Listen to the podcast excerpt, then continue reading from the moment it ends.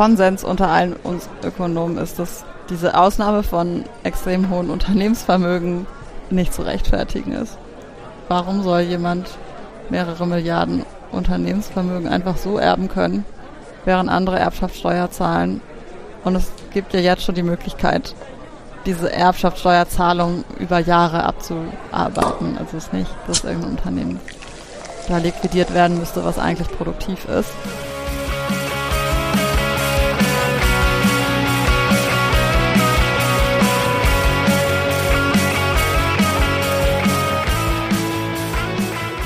Ja, herzlich willkommen in der Wirtschaft, Charlotte und Rudi.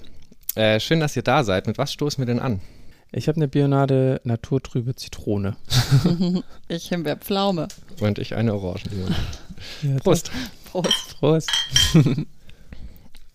Herzlich willkommen zu unserer 56. Folge in der Wirtschaft, wo wir mit euch die Vielfalt der Wirtschaftswissenschaften kennenlernen möchten. Dafür sprechen wir mit Expertinnen aus verschiedenen Teildisziplinen der Wirtschaftswissenschaften über ihre Forschung bzw. Arbeit und über aktuelle und gesellschaftlich relevante Themen. Am Mikro sind für euch heute Rudi und Felix und in unserer heutigen Folge ist Charlotte Bartels bei uns zu Gast. Schön, äh, dass du da bist, beziehungsweise schön, dass wir äh, bei dir hier im DEW sein dürfen. Ähm, Charlotte, du hast an der FU Berlin VWL studiert und dort auch promoviert. Und aktuell bist du wissenschaftliche Mitarbeiterin in der Infrastruktureinrichtung Sozioökonomisches Panel, auch SAP genannt, am Deutschen Institut für Wirtschaftsforschung, DIW. Kurz, was uns heute in der Folge erwartet. Wir sind ja am DEW und ähm, da du auch am DEW arbeitest, möchten wir im ersten Teil über die Rolle und die Arbeit des DEW und des SÖP sprechen. Danach wollen wir uns dem Thema zuwenden, mit dem du dich hauptsächlich beschäftigst, und zwar der Vermögensverteilung, ähm, in Speziellen in Deutschland. Hier möchten wir mit dir über eine Studie sprechen, in der du dir die Vermögensverteilung über einen sehr langen Zeitraum, und zwar von 1895 bis 2018, angeschaut hast zum Einstieg vielleicht, äh, um reinzukommen. Deine Forschung dreht sich hauptsächlich um Verteilungsfragen und um Ungleichheit. Wie kam es für dich zu dem Forschungsinteresse? Ähm, Verteilungsfragen haben mich, glaube ich, schon als Jugendliche beschäftigt. Warum sind, und damals auch in der internationalen Perspektive, warum sind manche Länder eigentlich ärmer und andere Länder reicher? Wie kommt es dazu? Und was kann man auch tun, damit diese Länder reicher werden. Und da war ich erstmal fasziniert von Entwicklungsökonomie und war in Brasilien nach dem Abitur. Und über Studium hinweg habe ich dann gemerkt, dass es ja auch wahnsinnig viel Einkommens- und Vermögensunterschiede in Deutschland gibt und, es, und das trotz des ausgebauten Wohlfahrtsstaats. Mhm. Und habe mich dann in meiner Promotion vor allen Dingen mit Deutschland beschäftigt, wie sich der Wohlfahrtsstaat in Deutschland seit dem 19. Jahrhundert entwickelt hat und wie er heute umverteilt über das Leben und zwischen verschiedenen Individuen. Und in meiner Postdoc-Phase hat sich dann mein Interesse von den Einkommen und der Einkommensumverteilung noch mehr zu den Vermögen verschoben, weil die ja noch ungleicher verteilt mhm. sind und wir hier noch spannendere, aber auch gleichzeitig krassere Pfadabhängigkeiten über die Zeit in Deutschland haben. Und ich bewege mich natürlich auch in meinem internationalen Kontext, weil man dann erst so die Spezifität, Spezifizität des Landes, in dem man lebt, sieht. Also wie, was ist besonders in Deutschland? Wo ist Deutschland anders? Wo ist aber auch vielleicht gleich, obwohl es auf den ersten Blick anders aussieht, mhm. wie andere vergleichbare Länder. Aber das DW, wo ich jetzt beschäftigt bin, hat schon immer einen Fokus auf Verteilungsfragen gehabt.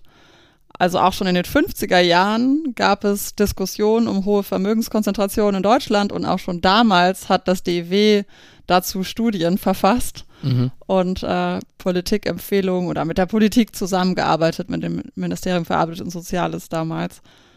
Also hat sich eigentlich das so zueinander gefügt, dass ich dazu selber schon vorher gearbeitet habe und dann hier den Weg hergefunden habe und dadurch auch meine Forscheragenda weiter in die Richtung vorangetrieben habe, weil das auch hier viele Forscher am Institut traditionell gibt und auch dieses Institut an sich für diese Fragen steht. Mhm. Also in der, in der nationalen Debatte wird ja auch häufig dann das DW angesprochen, wenn es um Verteilungsfragen geht. Mhm. Genau, jetzt bist du schon aufs DW äh, eingegangen. Du arbeitest hier seit ähm, 2015. Was genau ist denn das DW oder was macht denn äh, das DW, wenn sich das äh, so in Kürze irgendwie zusammenfassen lässt?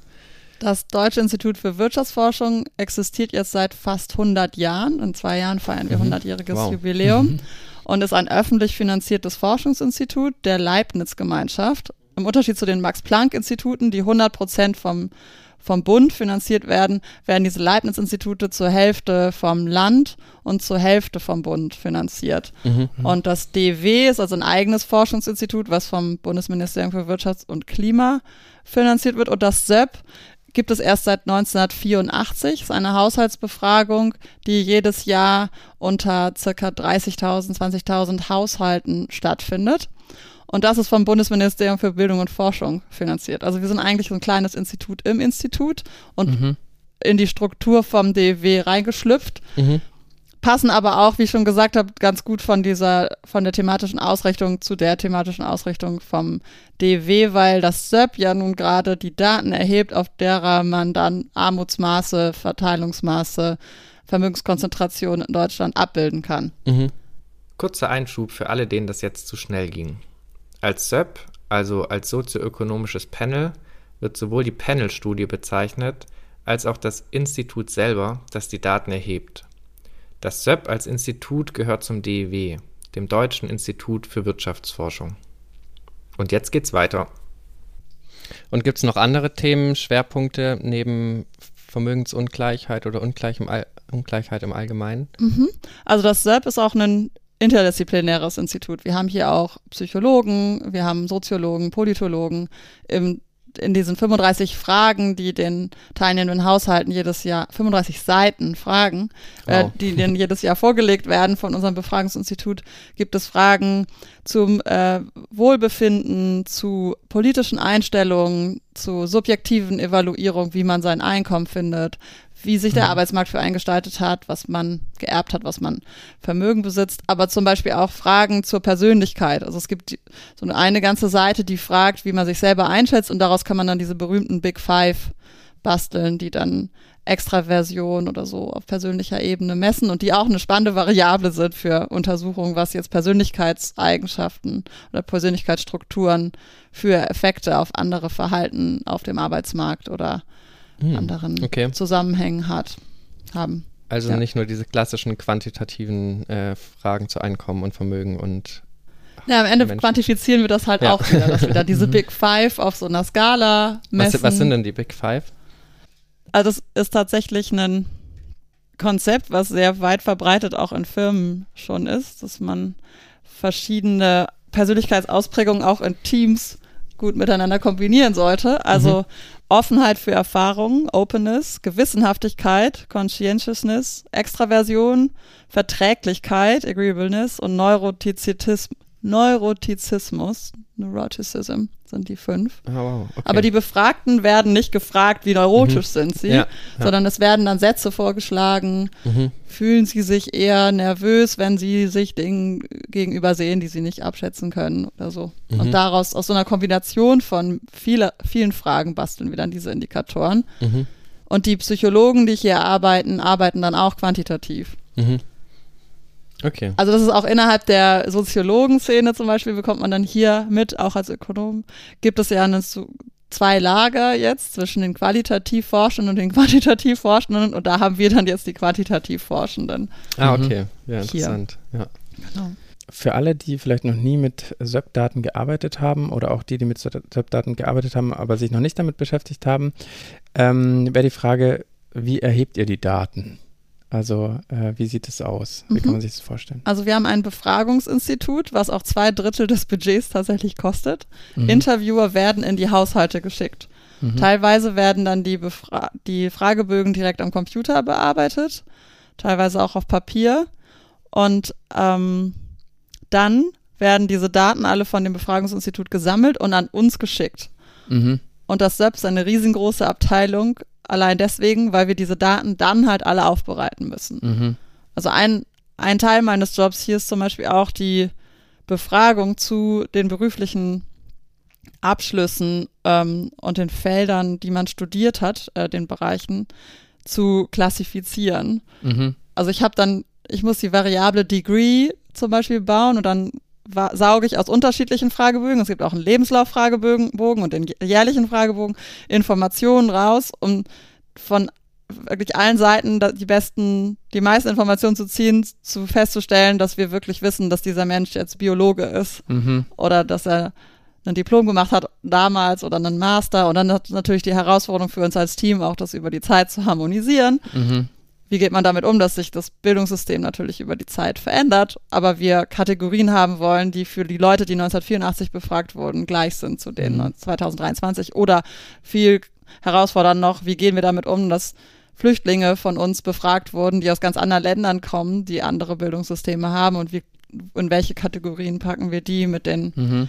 ähm, mit den Deutschstämmigen zusammen. Ja, super spannend. Und ähm, wie wird man als Haushalt ausgewählt? Es gibt verschiedene Stichproben seit 1984. Das große Ganze soll natürlich eine Zufallsstichprobe sein der deutschen Bevölkerung. Mhm.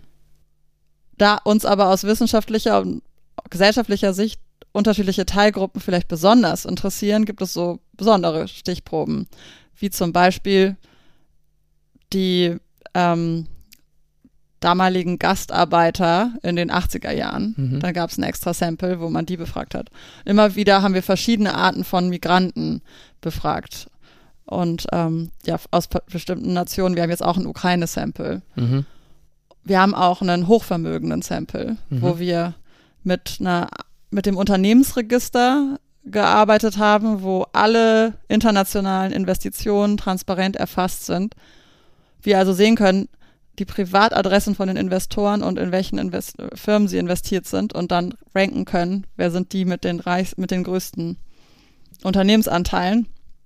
Und dann sind wir, haben wir die Interviewer von unserem Befragungsinstitut zu denen geschickt mm. und dadurch systematisch erhöhen können, wie viele reiche Menschen im dreistelligen Millionenbereich wir im Panel haben. Spannend. Also ihr standet nicht nur vor verschlossenen Türen sozusagen. Nee. Okay. ähm, genau, wir haben die aber auch nicht informiert darüber, dass sie da extra ausgewählt wurden. Da gab es auch eine interne Diskussion, die aber letztendlich die gleiche Ansprache bekommen wie alle anderen auch. Wir machen hier eine Befragung zu Lebenslagen in Deutschland, so heißt es dann in mhm. der, im Feld. Mhm. Also nicht SEP, das, ja, mhm. das ist der wissenschaftliche Begriff.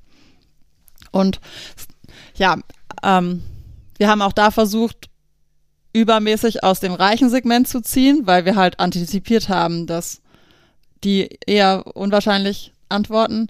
Und das größere Problem ist eigentlich eher, dass sie nicht da sind. Diese mhm. Leute sind ja wahnsinnig mobil. Die sitzen andauernd in irgendwelchen Autos oder Bahnen oder Flugzeugen. Mhm. Und sie dann zu Hause anzutreffen, ist einfach sehr unwahrscheinlich. Mhm. Nicht, dass sie nicht aufmachen, weil sie auf der Couch sitzen und Fernsehen, sondern sie sind halt einfach busy. Mhm. Aber Spannend. ja, das, das wir jemanden aus der Manager-Magazin-Reichenliste finden konnten, hat zum Beispiel nicht geklappt.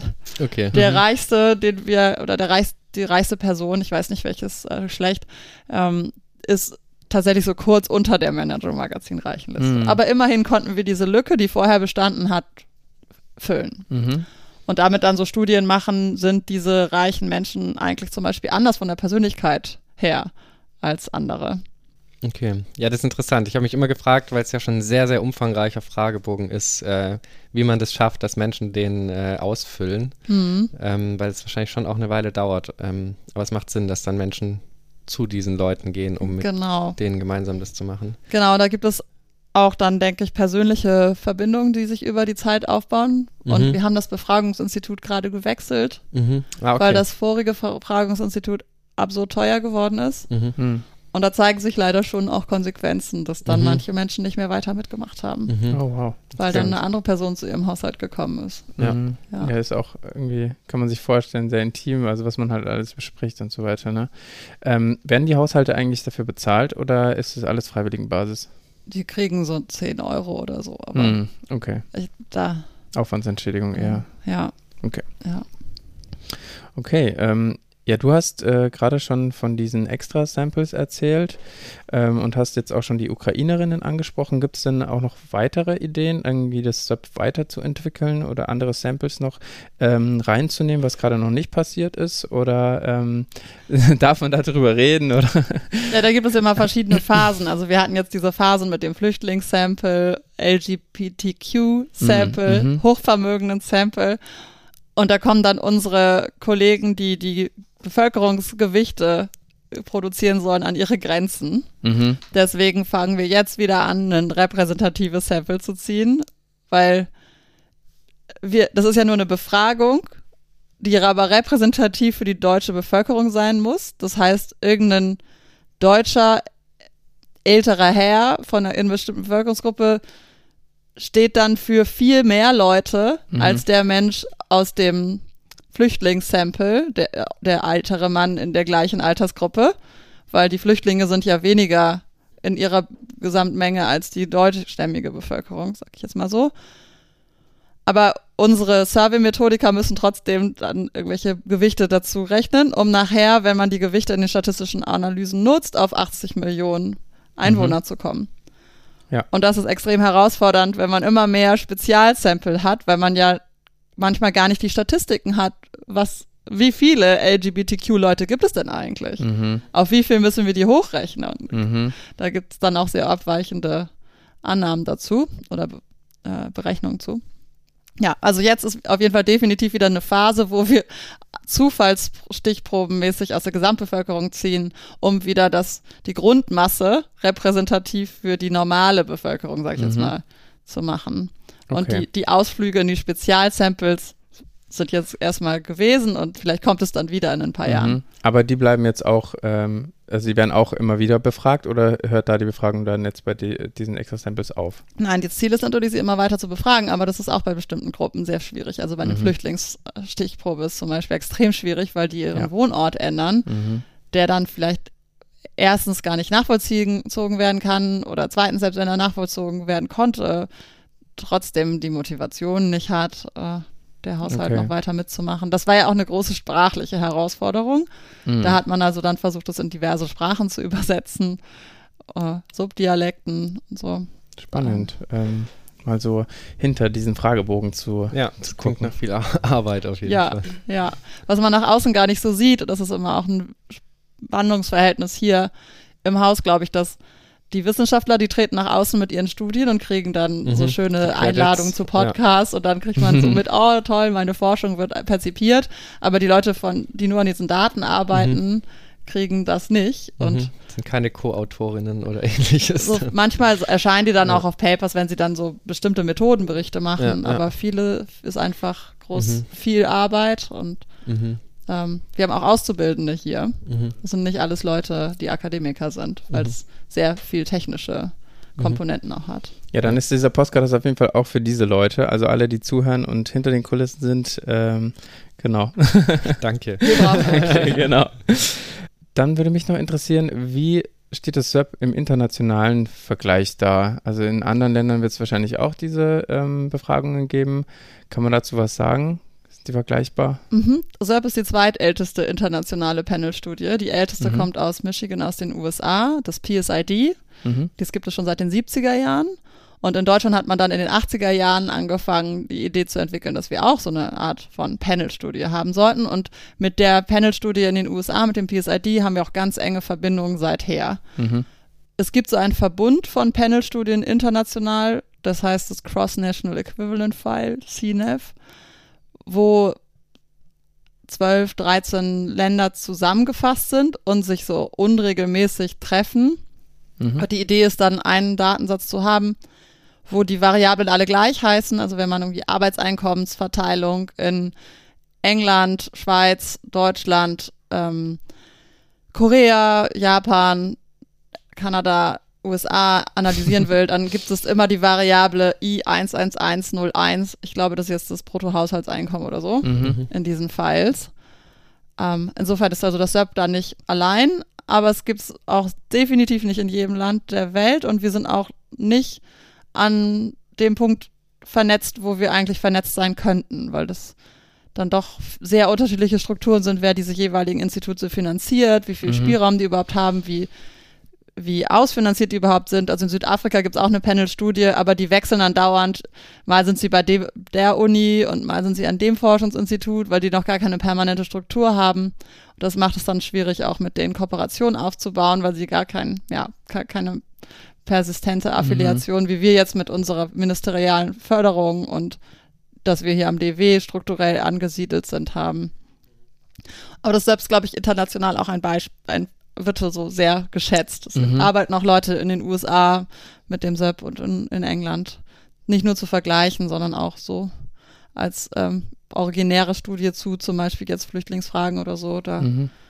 da ist dann ja auch Deutschland ein interessanter Fall, dem, den auch Deut außerhalb der Bundesrepublik Menschen interessiert zu analysieren. Mhm.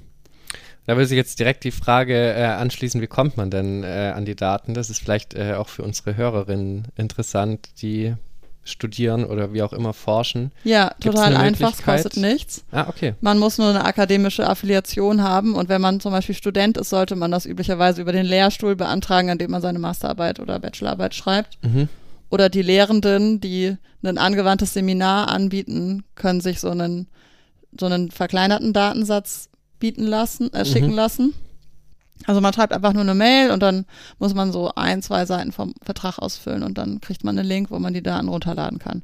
Ja. Okay. Kann ich bestätigen, Ja, habe ich für die Masterarbeit gemacht und es war wirklich äh, eine leichte Sache. Also können sich gerne alle dran trauen. Im Gegensatz zu allen administrativen Daten, ein Jahr Einkommensteuerdaten kostet 250 Euro, mehrere Jahre kosten dann x-mal 250 Euro. Ach Mhm. was, okay. Und man kann mit denen nur hier oben im vierten Stock und anderen Büros arbeiten. Mhm. Also so im Vergleich gerade zu diesen Mhm. anderen großen Datenerhebungen ist es doch sehr einfach, weil man kann es sich auf seinen Computer runterladen, der, wenn der Passwort geschützt ist. Mhm. Okay. Cool. Ja, super. Dann glaube ich, hatten wir jetzt einen äh, wunderbaren Einstieg äh, ins DW und ins SERP. Ähm, genau, und kommen äh, zu einem für unseren Podcast äh, typisches Element, und zwar zur Fragentrommel. Äh, ist dir das äh, bekannt, Charlotte? Nee. Ähm, dann erkläre ich es ganz kurz. Also wir stellen dir kurze Fragen oder Satzanfänge und ähm, wir geben dir dann sozusagen Auswahlmöglichkeiten und du antwortest dann einfach schnell und intuitiv, ohne groß drüber nachzudenken. Du hast auch einen Joker, also äh, wenn du eine Frage nicht beantworten willst, dann äh, sag gerne Bescheid. Bist du bereit? Mhm.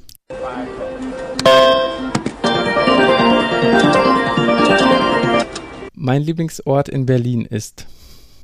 Kreuzberg, wo wir wohnen. Okay, Sehr schön.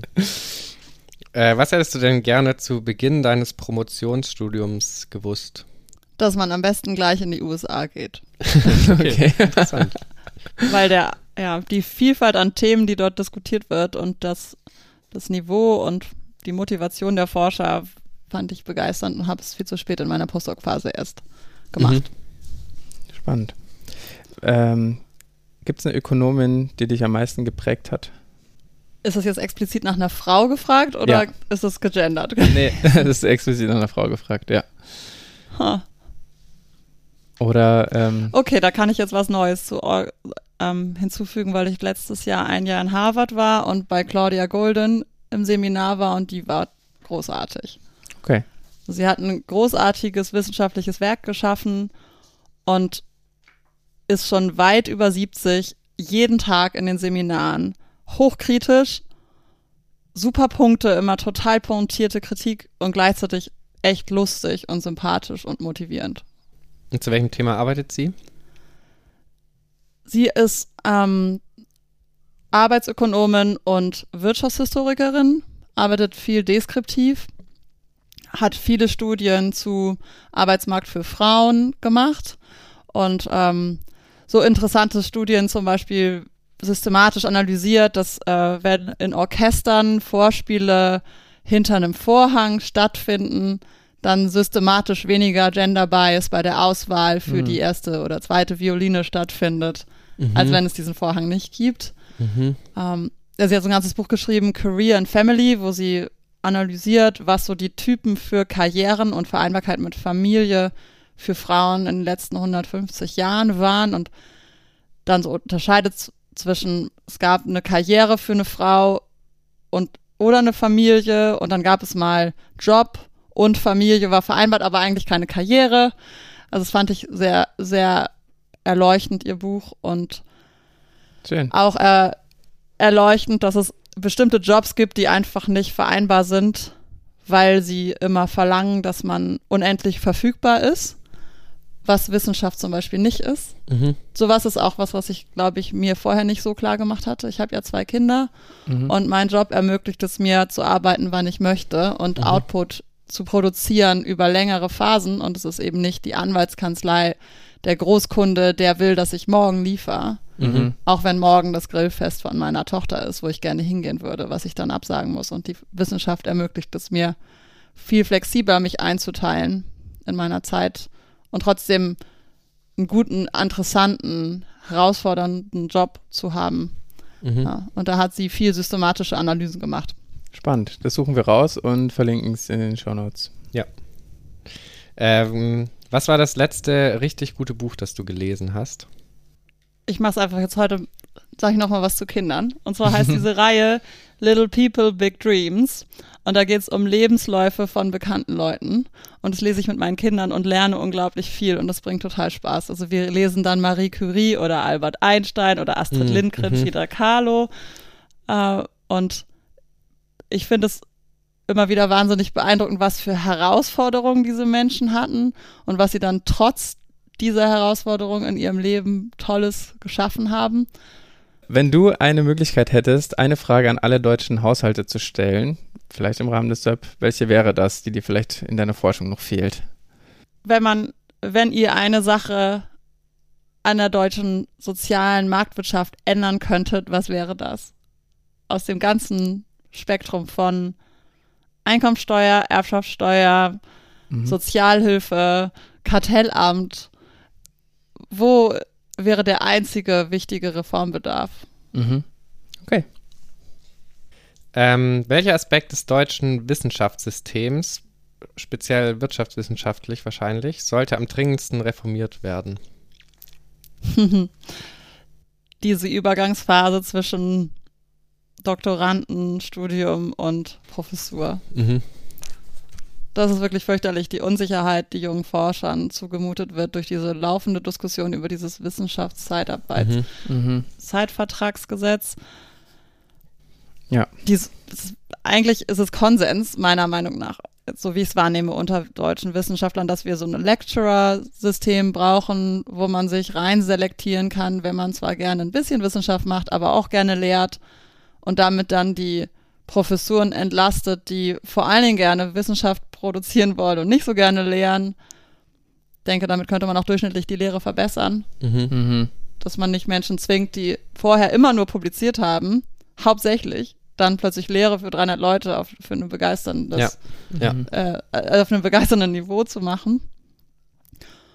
Und dadurch dann aber Perspektiven schafft für Menschen, die, die vielleicht nicht die Top-Publikationen veröffentlichen, an der Universität auch zu bleiben und ihre Daseinsberechtigung zu haben. Dieser Ja. Limbo ver verschreckt vor allen Dingen Frauen, beobachte ich Mhm. dass es so unklar ist, wie, wie es, was es für Perspektiven gibt. Mhm. Mhm. Die gehen dann ans Ministerium und dann wundert man sich, dass es wieder keine Frauen gab, die sich auf die Profession beworben haben. Das ist ganz systematisch, glaube ich, zu analysieren. Mhm. Ja. Es fällt in diese Phase, wo man eine Familie gründen will. Da Mhm. soll man maximal flexibel sein und 80 Stunden die Woche arbeiten. Mhm. Das ist dann nicht machbar. Okay. Vermögenssteuer oder Erbschaftssteuer? Erbschaftssteuer. Und dann die letzte Klimakatastrophe, optimistisch oder pessimistisch? Optimistisch. Kriegen wir selten. Spannend. Ähm, ja, danke, dass du dich auf die Fragen eingelassen hast von der Tra äh, Fragentrommel. Genau, und dann würden wir direkt äh, zu unserem großen Themenblock ähm, heute kommen. Und zwar hast du gemeinsam mit zwei Co-Autoren die Vermögensverteilung in Deutschland im Zeitverlauf von 1895 bis 2018 untersucht. Ähm, einer der Co-Autoren ist übrigens Moritz Schularik, mit dem wir äh, in Folge 14 auch schon über die Entwicklung von Häuserpreisen gesprochen haben, falls äh, jemand da noch reinhören möchte.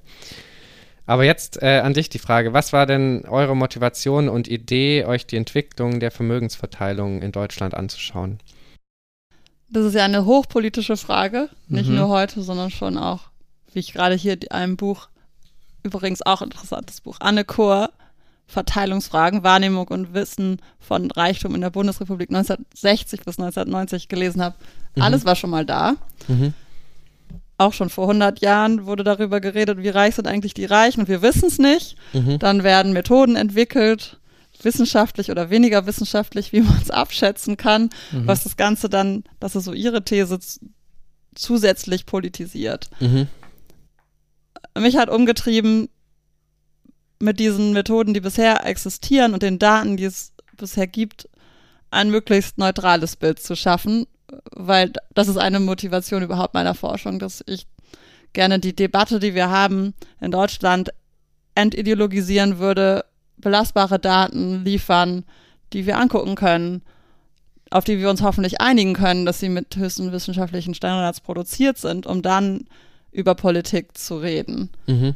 Und es gibt ja so eine Wahrnehmung in bestimmten Gruppen der Gesellschaft, dass wir eine extrem hohe Vermögenskonzentration, Ungleichheit haben. Mhm. Andere spielen das dann runter. Und mich hat umgetrieben zu verstehen, wie sieht es denn überhaupt aus in Deutschland, wenn wir unterschiedliche Daten zusammentragen, nicht nur das SEP, sondern auch andere Befragungsdaten, wenn wir es im Zeitablauf angucken. Das ist ja auch eine Möglichkeit, es einzuordnen. Ne? Mhm. Wie ist es eigentlich hoch, die Vermögenskonzentration heute oder oder nicht? Oder mhm. haben wir hier Fortschritt erzielt mit dem Sozialstaat, den wir entwickelt haben in der Nachkriegszeit? Oder ist es alles noch genauso schlimm wie vor 100 Jahren? Ja, auf die verschiedenen ähm, äh, Datentypen, die ihr genutzt habt, kommen wir gleich auch noch zu sprechen. Äh, was wir vielleicht vorab äh, noch ganz kurz klären wollen, ist, wie lässt sich denn eigentlich Vermögens, äh, die Vermögensverteilung bzw. Vermögensungleichheit messen bzw. ausdrücken? Mhm. Messen äh, ist erstmal schon eine herausfordernde Frage, weil es natürlich Unterschied im Vergleich zum Einkommen, der einfach in Euros, die einem zufließen, gemessen wird, ist ja nicht so klar, wie viel wert ist eigentlich die Firma oder das Haus. Mhm. Und dazu gibt es halt je nach Datenquelle unterschiedliche Methoden. Die Steuern werden bemessen an steuerlichen Werten. Die Verkäufe in ImmoScout sind die Listenpreise, also wie es halt erstmal mhm inseriert wurde. Im SEP fragen wir die Leute, wie, wie, wie viel wert ist ihre ha ihr Haus. Mhm. Und dann. Da setzt man aber praktisch auch schon voraus, dass sie wissen, wie viel ihr Haus wert ist, ne? Genau. Ja. Genau, das haben wir jetzt auch angeguckt in einer, einer Auswertung, in der wir das mit den Listenpreisen von ImmoScout verglichen haben. Wir haben sehr viele Charakteristika des Hauses, was die Menschen im SEP angeben zu mhm. besitzen. Mhm. Und also wir können dann sehen, so Balkon, Garten, sonst wie was, verschiedene Charakteristika und mhm. vergleichen das dann, können es also auf Postleitzahlebene mit Immo-Scout-Daten vergleichen. Mhm. Und da sehen wir, dass dann so in bestimmten urbanen Gegenden die Menschen schon ein bisschen unterschätzen, wie stark die Preise gestiegen sind, mhm. zum Beispiel. Mhm. Super spannend. Im Vergleich zu was, der, was Immo-Scout sagt. Ja, und wenn wir dann über eine bestimmte Bevölkerungsgruppe nun wissen, wie viel deren Vermögen wert war, nach dem jeweiligen Bewertungsmaßstab, kann man ja Verteilungsmaße wie den Gini-Koeffizienten oder was noch viel interessanter Meinung nach ist, die Anteile von verschiedenen Bevölkerungsgruppen am Gesamtvermögen schätzen. Das mhm. hat sich seit dem, dem Buch von Piketty, glaube ich, in der Verteilungsforschung vor allen Dingen etabliert, dass man der Gini ist so eine anonyme Größe, irgendwie 0,5 oder 0,8, so what, was heißt das eigentlich? Mhm. Wenn wir darüber sprechen, wie viel besitzen die obersten 1% oder die untersten 50 Prozent, die ärmsten 50 Prozent am Gesamtvermögen ist das viel plastischer, also irgendwie greifbarer und auch dann direkt international für bestimmte Bevölkerungsgruppen zu vergleichen, wie viel besitzen die ärmsten 50 Prozent in Italien, in Deutschland, in den USA. Mhm. Wie sehen wir da im Vergleich aus? Mhm. Jetzt ist äh, der Untersuchungszeitraum von 125 Jahren sind es ja, ähm, schon sehr, sehr lang. Und äh, da haben wir uns die Frage gestellt, wie seid ihr denn dann da an die Daten gekommen? Also zum Beispiel, wie das Vermögen ja. 1901 äh, aussah oder. Ja, das ist genau. total einfach. Man muss einfach nur ins Archiv von Unis gehen, die alle diese statistischen Veröffentlichungen seit dem 19. Jahrhundert in ihren Kellern stehen haben. Mhm. Also wir hatten ja schon seit Mitte des 19. Jahrhunderts statistische Landesämter in den verschiedenen Ländern, die Deutschland damals ausgemacht haben. Und die haben alle angefangen mit der Erhebung von Steuern zusammen auch Verteilung zu analysieren. Also auch schon von der Klassensteuer, die Preußen 1820 eingeführt hat, die noch nach gesellschaftlichen Klassen wie der Feudalherr und ähm, die Dienstmarkt oder so erhoben wurde. Da gibt es auch schon Verteilungsanalysen von 1820 bis 1848. Ach, interessant. Und das muss man nur scannen und dann abtippen in Excel und es sind gar nicht so viele Zahlen, weil das eigentlich nur Also es ist immer in Gruppen zusammengefasst, wie viele Menschen gab es, die in der Gruppe von Mhm. Vermögen von 10.000 bis 20.000 äh, erfasst waren. Auch teilweise nach regionalen äh, Einheiten wie Kreisen oder Regierungsbezirken. Mhm. Was viel schwieriger ist, ist das einheitlich bewertet über die Zeit zu kriegen. Wie ich ja schon angedeutet habe, für die Steuer gab es halt andere äh, Bewertungsgrundsätze als für, was wir jetzt so Marktwerte bezeichnen würden. Weiß vielleicht jeder aus dieser Grundsteuerdebatte, Einheitswerte haben überhaupt nichts mit Marktwerten zu tun. Unsere Wohnung in Kreuzberg, der Einheitswert ist 3000 Euro Mhm. kann man sich vorstellen, dass, also wir wohnen jetzt nicht auf 30 Cent Quadratzentimetern, dass es äh, nicht so einem Marktwert von so einer Wohnung entspricht, überhaupt nicht. Und das mussten wir sehen, dass wir das über die Zeit harmonisieren, also dass wir die Trends der Marktwerte anpassen an verschiedene Phasen, wo diese Einheitswerte unangepasst existiert haben oder wo sie angepasst wurden. Also 1935 wurden die Einheitswerte einmal an Marktpreise angepasst und dann erst wieder 1964 gab es eine Mhm. Anpassung. Mhm. Und dann hat man nachher so einen Sprung in den Daten. Mhm. In den 70ern ist plötzlich alles viel mehr wert, aber nur weil da eine Anpassung in der Mhm, Bewertung der Steuerbehörden stattgefunden hat. Und damit haben wir uns sehr lang beschäftigt, wes dieses, weswegen dieses Projekt mehrere Jahre gedauert hat, weil wir vor allen Dingen da die Diskrepanzen zwischen verschiedenen Bewertungsmethoden verstehen mussten, um ein verlässliches Bild der Einkommenskon äh, Vermögenskonzentration in Deutschland abzufassen. Ist Ja. da auch der Grund begraben, warum ihr 1895 dann letztlich gestartet habt? Genau, Genau, weil es da ja. die Einführung der, der preußischen Vermögenssteuer gab. Okay. Ja, dann ähm, wollen wir natürlich uns auch eure Ergebnisse äh, genauer anschauen. Der Untersuchungszeitraum ist jetzt äh, sehr, sehr groß. Ähm, wie gesagt, von 1895 bis 2018. Und ähm, in dem Untersuchungszeitraum ist äh, speziell in Deutschland auch äh, sehr viel Historisches ähm, passiert, wie ja, der Erste und der Zweite Weltkrieg ähm, oder auch die Teilung und Wiedervereinigung Deutschlands. Ähm, ihr schaut euch auch genau diese Ereignisse als ähm, ja, so externe Schocks an ähm, und schaut, welchen Einfluss äh, solche historischen Ereignisse auch auf die Vermögensverteilung hatten. Ähm, vielleicht macht es Sinn, erstmal auf das erste Drittel zu schauen, was ja auch schon äh, ein sehr großer Zeitraum ist. Ähm, wie sah denn die Vermögensverteilung 1895 aus, also am Beginn eures Untersuchungszeitraums? Und ähm, dann vielleicht auch direkt noch die Frage, welchen Einfluss hatte dann auch der Erste Weltkrieg ähm, auf die Vermögensverteilung? Mhm. Ja, um die Jahrhundertwende war Vermögen deutlich konzentrierter als heute. Ein Prozent der Bevölkerung hat fast die Hälfte des gesamten Vermögens gehalten. Mhm. Zahlen für Großbritannien, aber geben noch eine viel krassere Vermögenskonzentration in Großbritannien von 70, 80 Prozent in dem Zeitraum an. Mhm. USA einen, sind ein bisschen darunter. Hm? Entschuldige, haben wir einen Referenzwert zu Deutschland im Moment? Wie viel das erste äh, Prozent hält in etwa? Genau so 27, 28 Prozent Okay. der Haushalte. Das ist eher 30 Prozent, wenn man sich Individuen anguckt. Mhm. Also es war ungefähr doppelt so hoch. Genau. Ja, ja. Genau. Ja. Und diese Halbierung Mhm. der Vermögenskonzentration hat über diese zwei Weltkriege stattgefunden. Wir können nicht direkt analysieren, was der Effekt des Ersten Weltkriegs war, weil der erste Datenpunkt, den wir von der Vermögenskonzentration im, in der Zwischenkriegszeit haben, erst nach der Hyperinflation liegt. Mhm.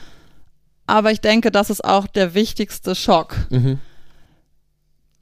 es gibt sicherlich eine gewisse Zunahme an Vermögenskonzentration innerhalb während des Ersten Weltkrieges, weil diese Kriegsanleihen extrem gut verzinst waren. Das sehe ich in den Einkommensdaten, dass die Einkommensanteile der obersten 1% explodieren, weil die so viele Zinsen auf die Kriegsanleihen bekommen. Mhm. Aber dann ist es halt alles weg nach der Hyperinflation. Mhm. Und natürlich auch nach dem Krieg sind die Kriegsanleihen nichts mehr wert. Das äh, ist dramatisch, vor allen Dingen für die Gruppe von Menschen, die Finanzvermögen hat. Ja. Für die Gruppe, die Unternehmen besitzt, stellt es sich eher als eine Entschuldung dar, dass die, die oder auch Immobilien, wenn man Mhm. die über Kredit finanziert hat, dass, Dass die die, Kredite nichts mehr wert sind. Ja. genau, genau. Also da hat man eine massive Umverteilung Mhm. zwischen verschiedenen Vermögenstypen oder so zwischen verschiedenen Portfolios. An der Spitze, aber auch in der Mitte. Ne? Die, die deutsche Mittelschicht, die dann was gespart hat, die hat halt auch ihr Vermögen verloren. Mhm. Und dann nach dem Zweiten Weltkrieg mit der Währungsreform nochmal.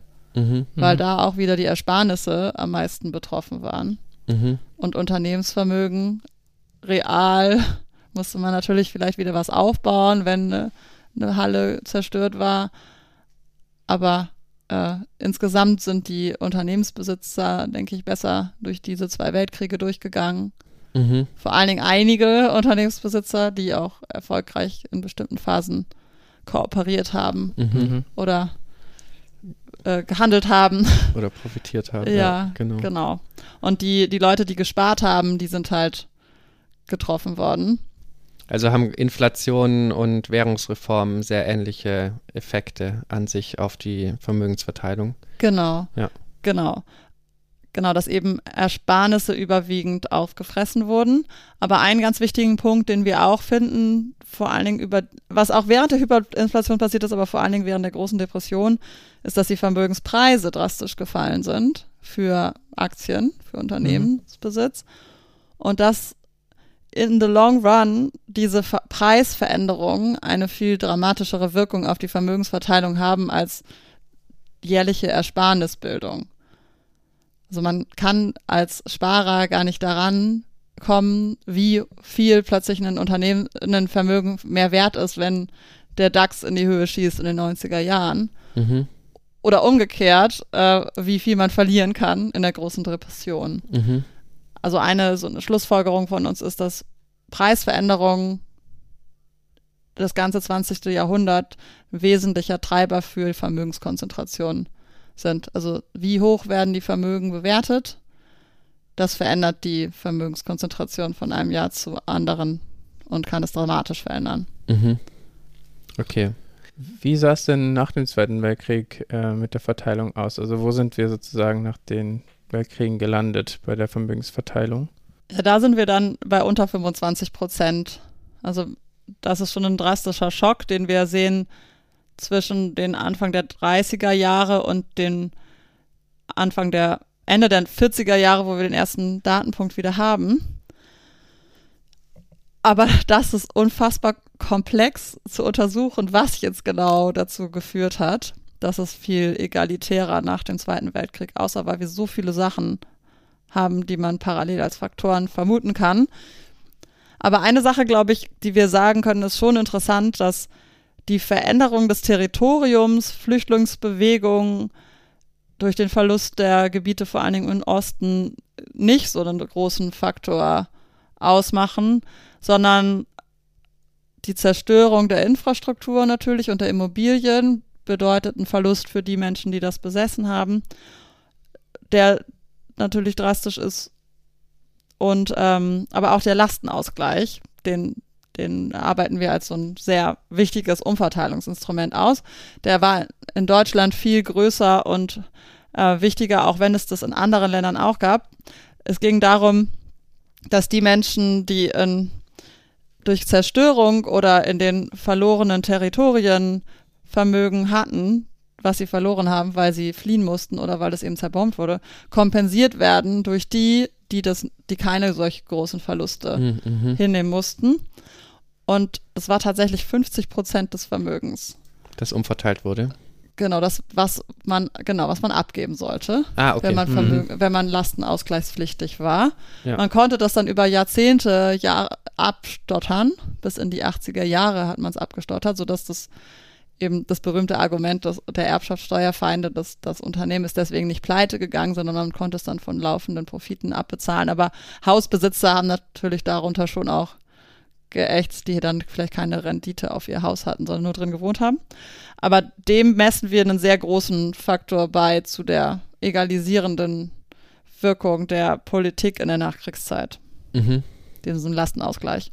In Frankreich äh, war der, gab es zwar auch so eine Art Lastenausgleich, aber der war prozentual viel kleiner und hat deswegen überhaupt nicht solche annähernd ähnliche Umverteilungswirkungen produziert. Mhm. Okay.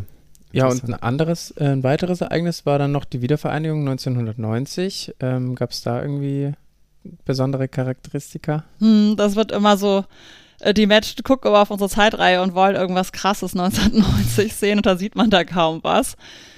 Ähm, das ist so mechanisch, äh, versuche ich das dann zu erklären. Ähm, ich glaube, so ganz einfach zusammengefasst ist, dass die Gruppe der obersten 1% wächst ja, wenn wir plötzlich 20, 20 Millionen Ostdeutsche in die deutsche Bevölkerung mit aufnehmen, dann wird der Gruppe der, der Kreis derer, die wir für, zu den obersten 1% zählen, einfach größer. Und diese Menschen, die jetzt von den 99% in die 1% neu reinrutschen, in dem Moment, wo wir die ehemalige DDR-Bevölkerung mit in die Verteilung aufnehmen, sind halt genauso reich in der Summe, obwohl es viel weniger in der Zahl sind, als die 20 Millionen aus der DDR-Bevölkerung.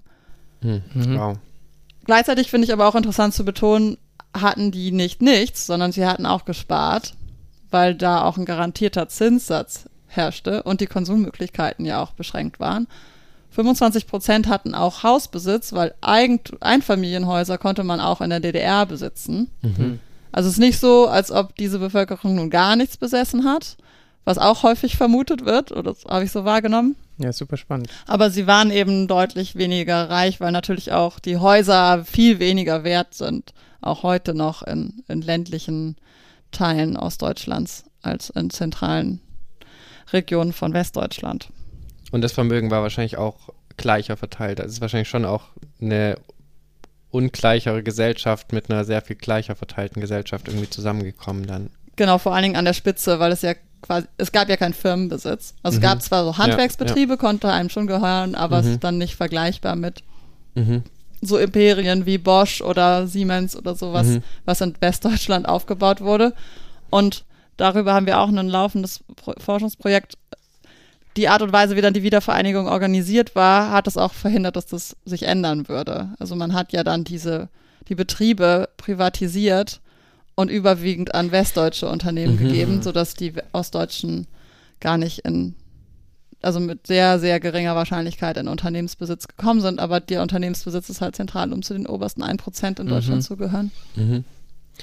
Ähm, jetzt haben, hattest du vorhin schon gemeint, dass es äh, sehr zentral ist, welches Vermögen man oder wie sich das Vermögen von Haushalten zusammensetzt, um dann zu schauen, welche Einflüsse, bestimmte Schocks oder wie auch immer haben. Ähm, lässt sich insgesamt, wenn man jetzt so den gesamten Zeitverlauf sich anschaut, irgendwie beobachten, wie sich die Zusammensetzung des Vermögens irgendwie verändert hat? Also, dass bestimmte Vermögenswerte heute eine viel größere Rolle spielen als beispielsweise 1895? Mhm. Immobilien spielen eine viel größere Rolle. Mhm. Die haben über die ganze Nachkriegszeit zugenommen an Wert, wenn wir jetzt so das Gesamtvermögen der Deutschen uns anschauen, ist da der Anteil der Immobilien viel größer geworden über die Zeit. Und gleichzeitig ist aber auch der Anteil der Bevölkerung, die Immobilien besitzen, viel größer geworden. Mhm. Über die Nachkriegszeit ist das von 25 Prozent auf 50 Prozent in Westdeutschland gestiegen. Mhm. Also hat man jetzt eine viel größere Gruppe der Bevölkerung, die ein Vermögen in Form von Immobilien besitzt, was wir eben in der ersten Hälfte des 20. Jahrhunderts noch nicht hatten. Mhm. Aber es stagniert halt auch seit den 80er Jahren. Mhm. Seit den 80er Jahren sehen wir keine weitere e Expansion von dem, vom Immobilienvermögensbesitz. Mhm. Aber auch keine Reduktion, oder wie? Nee, ist so relativ stabil. Okay. Aber das ist in dem Moment problematisch, wenn die ärmeren 50 Prozent nicht, nicht mehr so viel sparen können, weil ihre Einkommen nicht mehr so stark wachsen. Der Einkommensanteil der ärmeren 50 Prozent ist drastisch gefallen seit den 90er Jahren und auch schon aber angefangen auch schon in den 60er, 70er Jahren. Da hatten die mal 30 Prozent und jetzt sind sie bei 17 Prozent. Die äh, unteren 50 äh, Prozent. Genau, der Einkommensverteilung. Mhm. Und das nenne ich deswegen, weil ich das, weil das damit zusammenhängt, was sie für Sparmöglichkeiten haben, gegeben, dass sie, dass sie ja noch Miete zahlen müssen mhm. und ähm, ja, sonst für Lebensstandard aufkommen müssen. Und andere Haushalte für die Altersvorsorge dann Immobilien erwerben können und mietfrei wohnen können. Also das, denke ich, bringt viel politische Spannung, die wir ja auch merken. Vor allen Dingen um diesen Wohnungsmarkt dreht sich ja die Verteilungsdebatte in Deutschland, weil die, die früher ruhig gemietet haben, haben jetzt Angst, dass ihre Einkommen nicht mehr ausreichen, bis zum Lebensende zu mieten und einen Lebensstandard zu erhalten, den sie vielleicht gewöhnt sind dass sie vielleicht den Stadtteil wechseln müssen. Mhm. weil die Mieten zu ihr, ihre Rente auffressen. Mhm. Ja, es ist eine super spannende Frage. Es müssen natürlich nicht alle Häuser besitzen. Das kann nicht die Lösung sein. Es ist ein riesig, riesig, sehr riskantes Anlageobjekt, Mhm. weil man ja nicht weiß, wie sich die Region, in der man das Haus kauft, ökonomisch entwickelt, ob der Preis überhaupt stabil bleibt oder steigt. Aber die Preise für Immobilien und Unternehmen sind seit 2010 für Immobilien und seit den 90ern für Unternehmen wahnsinnig schnell gestiegen, sodass diese reichere, besitzende Hälfte der Bevölkerung viel reicher geworden ist, deren Bevölker Vermögen hat sich verdoppelt und das der unteren Hälfte hat quasi stagniert. Mhm. Die sparen, sparen aber weniger und haben Lebensversicherung mit festen Zinsen. Die Zinsen geben keine, keine Erhöhung der Sparbücher mehr. Jetzt vielleicht wieder ein bisschen, aber es ist halt nichts im Vergleich zu dem, was man generieren kann, wenn man sein Geld in Aktien angelegt hätte. Mhm. Also die Schere zwischen denen, die, also es bildet sich eine Schlucht zwischen den Menschen, die eine Immobilie haben und die keine Immobilie haben. Ja, auch Unternehmen, also im Sinne von eine Schlucht zwischen denen, die Vermögenswerte besitzen, die im Wert zunehmen können per Mhm. se, weil sie gehandelt werden und ihnen ein höherer Wert beigemessen wird. Im Vergleich zu das Sparbuch, Mhm. das nimmt real an Wert ab, wenn ich jetzt Inflation von 8% habe. Das, der, der Zinssatz ist fix Ja. von der Bank festgelegt und das ist halt dann auch noch nächstes Jahr 100 Euro. Mhm. Ja, ich habe es gerade nur so gesagt, weil ich dachte, so vom, also Unternehmensanteile oder so werden dann eher noch von vermögenderen Haushalten wahrscheinlich gehalten, also die dann nicht direkt ähm, zwischen Immobiliensbesitz und Nicht-Immobiliensbesitzen, sondern die sind dann noch viel weiter rechts auf der Vermögensverteilung, ne? Aber, es muss halt nicht so sein. Und das, das finde ich manchmal schade, dass jetzt in Deutschland dann das Thema von der FDP hauptsächlich besitzt wird, dass wir alle ja auch Aktien besitzen könnten, wie in Schweden.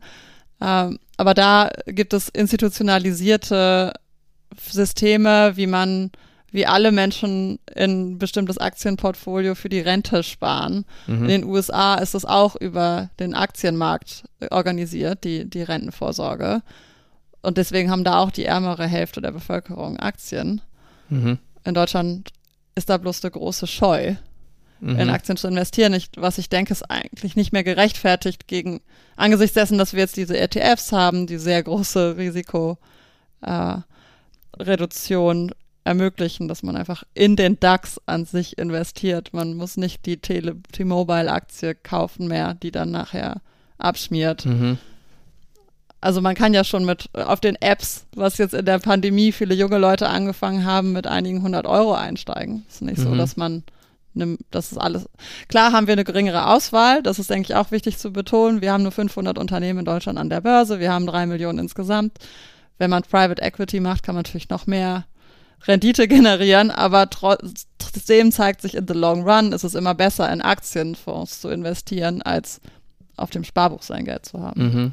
Okay, also sagst du den Leuten, ähm, äh, investiert euer Geld in ETFs oder also wie kann man das verstehen? Ich habe letztens so eine Werbung gesehen von einer dieser Unternehmen und habe dann so ein bisschen ins Kleingedruckte gelesen und da ist mir dann aufgefallen, damit man, also die haben halt auch Gebühren und damit man so null macht im Jahr, muss man mindestens 3000 Euro haben. Ich glaube, dass es für viele Menschen schon eine große Hürde ist, ähm, 3000 Euro zu haben. Also wenn man jetzt mal sich äh, in die Lebenssituation von allen Menschen oder vielleicht von der ärmeren Hälfte irgendwie auch versetzt, ähm, habe ich mir gedacht, ob sich das ausgeht irgendwie.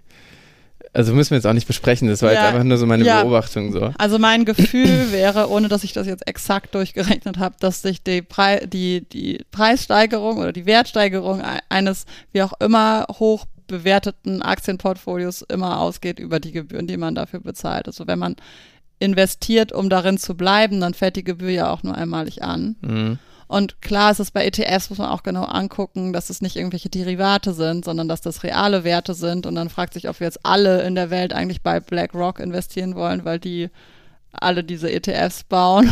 Mhm. Und das hat natürlich auch eine unheimliche Komponente, dass dann BlackRock reicher ist als manche Staaten, was die Mhm. an Kapital versammelt haben. Und man möchte vielleicht auch nicht in jedes einzelne DAX-Unternehmen aus ideologischen Gründen investieren. Man möchte vielleicht nicht Rheinmetall im Portfolio haben. Das ist Mhm. natürlich auch eine ganz persönliche Frage. Ja. aber ich denke, man kann sein Vermögen aufbauen, wenn man es möchte. Mhm. Und daran arbeiten wir jetzt an einer Studie für den Armuts- und Reichtumsbericht zu analysieren, wer eigentlich wie erfolgreich Unternehmen aufbaut, äh, Vermögen aufbaut mit für verschiedene Vermögenstypen mit Machine Learning, was sind eigentlich so die wichtigsten Parameter gewesen, damit dein Vermögen x Prozent gewachsen ist, je nachdem, wo du es investiert hast, um so eine positive Geschichte auch übermitteln zu können und Handlungsmöglichkeiten aufzuzeigen. Ich bin zwar jetzt, wir wollen jetzt nicht Sparkassenberater werden oder so, auch vielleicht, ja, äh, aber ich denke, das ist auch was, was man als Wissenschaftler mit liefern sollte, dass wir nicht nur anklagen, dass wir eine Mhm. hohe Vermögenskonzentration in Deutschland haben, Es sind viele in Familienbesitz, da können wir nicht Teilhaber werden. Da muss man dann schon irgendwie ein paar hunderttausend auf den Tisch legen, wenn man irgendwo einsteigen will. Es gibt trotzdem Möglichkeiten zu investieren und Vermögen aufzubauen am Aktienmarkt und ich denke heute so einfach wie noch nie. Mhm. Und gäbe es noch, äh, vielleicht so als abschließende Frage, andere ähm, politische Maßnahmen, wo du sagst, die müssten äh, passieren, um diese steigende Vermögensungleichheit irgendwie anzugehen? Also wenn es jetzt um die Diskussion um Vermögenssteuer oder äh, Mhm. eine richtig wirksame Erbschaftssteuer beispielsweise geht. Ja, ich glaube, Konsens unter allen uns Ökonomen ist, dass diese Ausnahme von extrem hohen Unternehmensvermögen nicht zu rechtfertigen ist. Ja. Mhm. Warum soll jemand mehrere Milliarden Unternehmensvermögen einfach so erben können, Mhm. während andere Erbschaftssteuer zahlen? Und es gibt ja jetzt schon die Möglichkeit, diese Erbschaftssteuerzahlung über Jahre abzuarbeiten. Also es ist nicht, Mhm. dass irgendein Unternehmen da liquidiert werden müsste, was eigentlich produktiv ist. Da sehe ich uns Wissenschaftler auch in der Schuld, da mehr belastbare Daten zu liefern, worüber wir hier eigentlich reden, über welche Dimensionen reden wir eigentlich von Mhm. Unternehmen, die von was betroffen wären. Ähm, Aber um es eu- vielleicht von euren Schultern zu nehmen, letztlich ist es ja auch ein politisches äh, Thema. Und äh, 1995 wurde ja die Vermögenssteuer in Deutschland äh, aufgehoben. Und da hatten wir auch die Frage an dich, hat sich das irgendwie in der Verteilung bemerkbar gemacht? Äh, sieht man irgendwas oder kann man das die war ja schon so ausgehöhlt, was ich ja erwähnt habe, wie Mhm. die Wohnung in, äh, in Kreuzberg, in der wir wohnen, hat einen Einheitswert von 3000 Euro. Wenn ich darauf 1% Vermögensteuer zahle, so Mhm. nicht so wahnsinnig wichtig. Und für Unternehmen war das auch, hatten die schon Ende der 80er Jahre angefangen, Freibeträge einzuführen, sodass extrem viele Unternehmen gar nicht mehr vermögensteuerpflichtig waren, schon Anfang der 90er Jahre. Da ich da leider nur diese Tabellen habe und nicht die Mhm. Mikrodaten, kann ich das jetzt nicht einzeln nachvollziehen. Aber auch da ist unsere Einschätzung, dass die Unternehmen in Deutschland jetzt nicht so wahnsinnig hoch bewertet wurden und deswegen auch die Vermögenssteuerpflicht nicht so hoch war. Mhm. Wieder der Natur der deutschen Familienunternehmenslandschaft geschuldet. Wir wissen gar nicht, was der Marktwert ist. Dann bewerten wir sie halt nach Buchwerten ihrer Maschinen. Und dann Mhm. äh, ist es jetzt auch nicht so wahnsinnig viel, wie hoch der Wert ist. Mhm. Ja, also ich glaube, dass die, die Erbschaftssteuer auch eine sehr gute Steuer ist, weil sie weniger Verhaltensreaktionen generiert, als es eine Vermögensteuer tut, die dann eventuell zu Preisanpassungen führt oder zu verrückten Verhaltensanpassungen, dass man seine Wohnsitze ummeldet und dann andere Steuerausfälle passieren. Und ja, also ich glaube, wenn man, wenn man halt eine Steuer haben möchte, die eine gewisse Umverteilungswirkung hat und die Steueraufkommen generiert, dann ist das die bessere Steuer, die Erbschaftssteuer. Charlotte, ihr habt auch in eurem Papier das Verhältnis, das durchschnittliche Verhältnis von Vermögen zu Einkommen untersucht. Ähm, heutzutage liegt der Wert so circa bei 600. 1895 waren es noch 400 Prozent. Was sagt diese Kennzahl über Ungleichheit aus? Aber das Einkommen ist ja etwas, was jedes Jahr produziert wird und dann bestimmten Menschen ausgeschüttet wird, die es dann entweder konsumieren oder sparen. Mhm.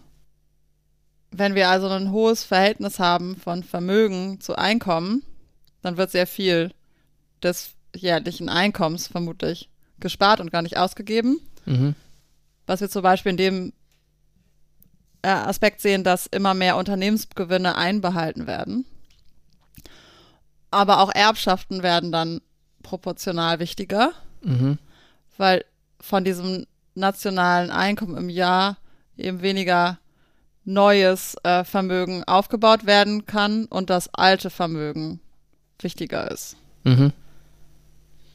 Was lässt sich ähm, so aus dieser. Und vielleicht noch einmal oder, kurz ja, ergänzen. gerne. Mhm. Einkommen ist gleicher verteilt ist als Vermögen. Also wenn das Vermögen deutlich bedeutender ist in seiner Größenordnung als Einkommen, dann spricht das auch schon für eine besonders für eine größere Ungleichheit in der Gesellschaft, weil das Vermögen traditionellerweise eben, weil weniger Menschen etwas besitzen, Mhm. als Einkommen zufließen haben. Ähm, ja, dass da eine größere Ungleichheit herrscht. Genau, was mich jetzt da interessiert hat, was, was lässt sich dadurch ableiten? Also, dass wir jetzt ähm, so in der Grafik sieht man so ein U sozusagen, also die, ähm, das Verhältnis immer abgesunken, ich weiß gar nicht, bis 200 Prozent so in der Mitte und dann ist es wieder angestiegen. Was, was sagt uns das? Was lässt sich da ableiten? Ja, Vermögen ist eben bedeutender geworden, proportional zum Einkommen. Ähm, was ich auch schon eben gesagt hatte, dann Implikationen dafür hat, was, was eigentlich ererbtes Vermögen schon vielleicht für eine Rolle spielt für, für die zukünftigen Vermögensaufbau im Vergleich zu, was möglich ist zu sparen. Aber auch, was wichtig ist zu erwähnen in Deutschland, ist dieses U von der Vermögens-Einkommensrelation findet sich ja in der Vermögenskonzentration gar nicht wieder Mhm. weil die Mittelschicht Häuser besitzt. Mhm. Man kann, und das finde ich schon interessant für Deutschland. In den USA haben wir viel mehr auch einen U bei der Vermögenskonzentration, weil dort Finanzvermögen eine größere Rolle spielt und eine starke Konzentration vorangetrieben hat.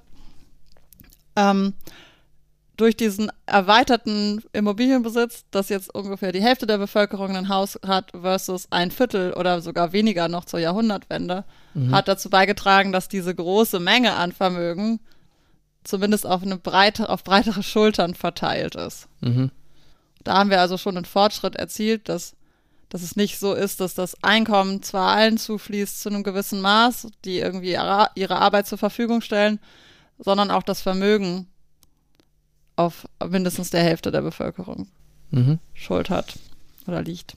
Charlotte, vielen Dank äh, auf jeden Fall ähm, für diese detaillierte, den de detaillierten Einblick in äh, dieses Forschungspapier. Äh, es war unheimlich interessant. In der letzten Folge war Christian Ambrosius von der Freien Universität Berlin bei uns ähm, und mit ihm haben wir über Migrationsökonomik gesprochen.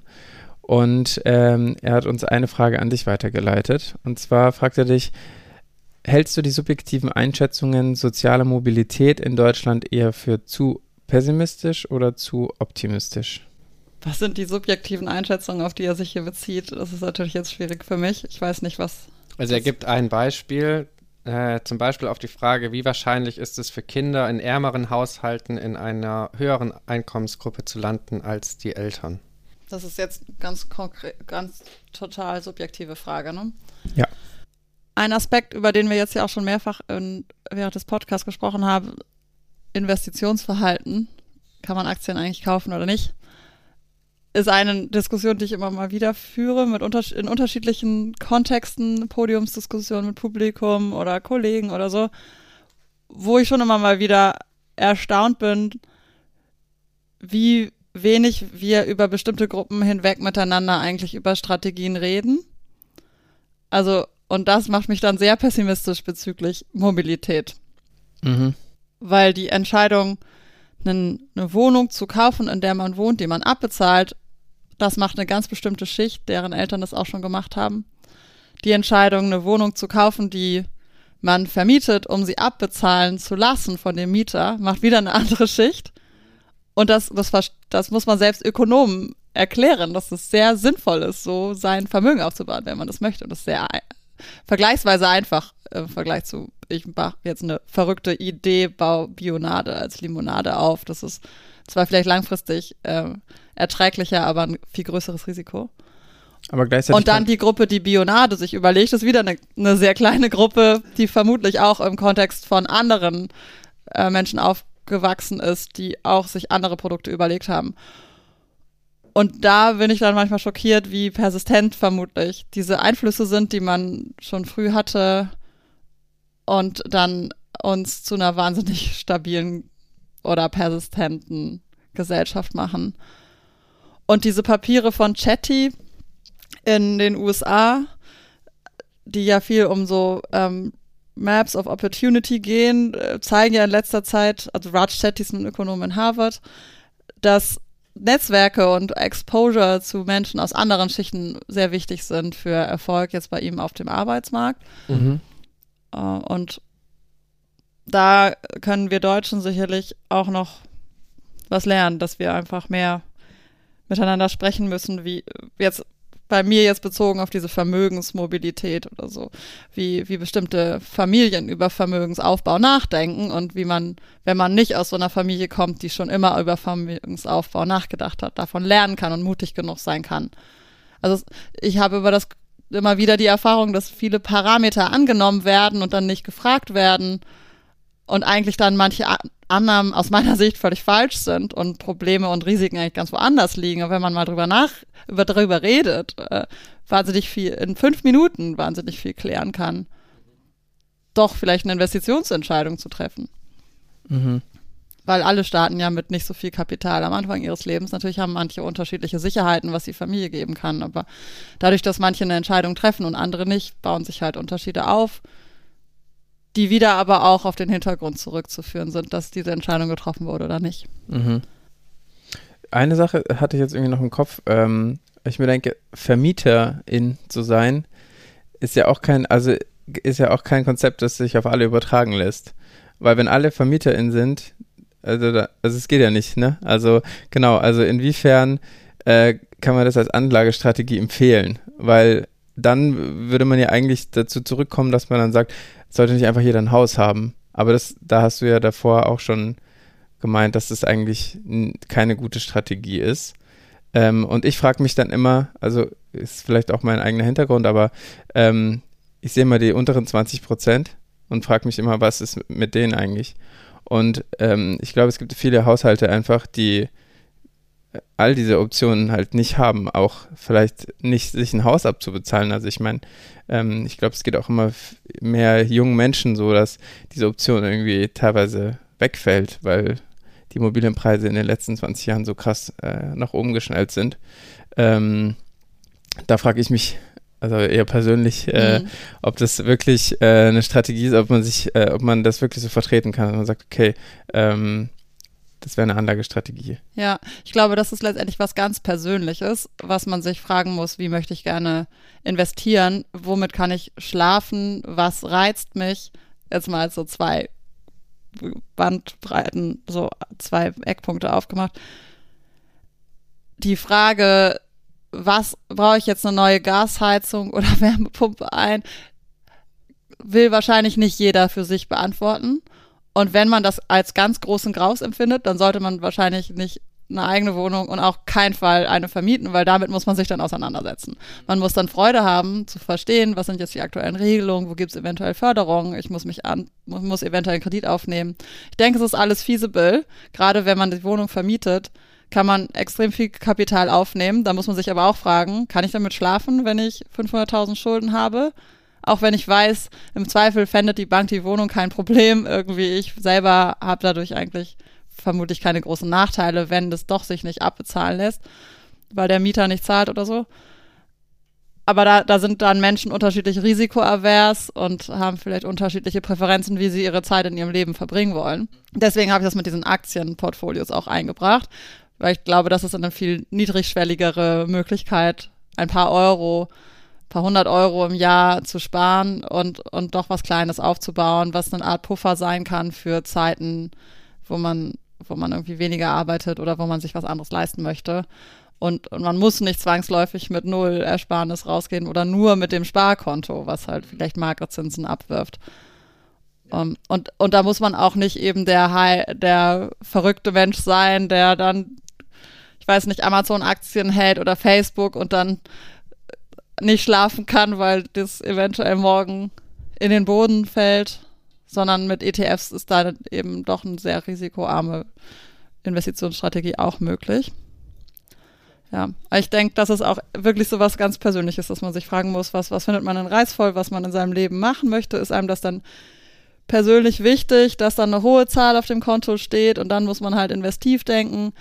Ist einem das persönlich wichtig, dass man nicht abhängt von einem Vermieter, der einen rausschmeißen kann oder die Wohnungsumstände um so unangenehm machen kann, dass man nicht mehr gerne wohnt, ist einem das wichtiger, als dass man sich und dann kann man dafür hinnehmen, dass man sich mit der Wärmepumpe-Frage auseinandersetzen muss. Also ich fände es schön, wenn wir mehr aktiv denken und ähm, was, was kann ich selber mit meinem Leben machen, was möchte ich von meinem Leben und wie kann ich das für mich gestalten? Und ähm, nicht auf die bösen Vermieter oder den bösen Staat schimpfen. Das ist natürlich einfach, aber ich glaube, wir haben viele Möglichkeiten zu gestalten, wenn man sich bewusst macht, was einem wichtig ist.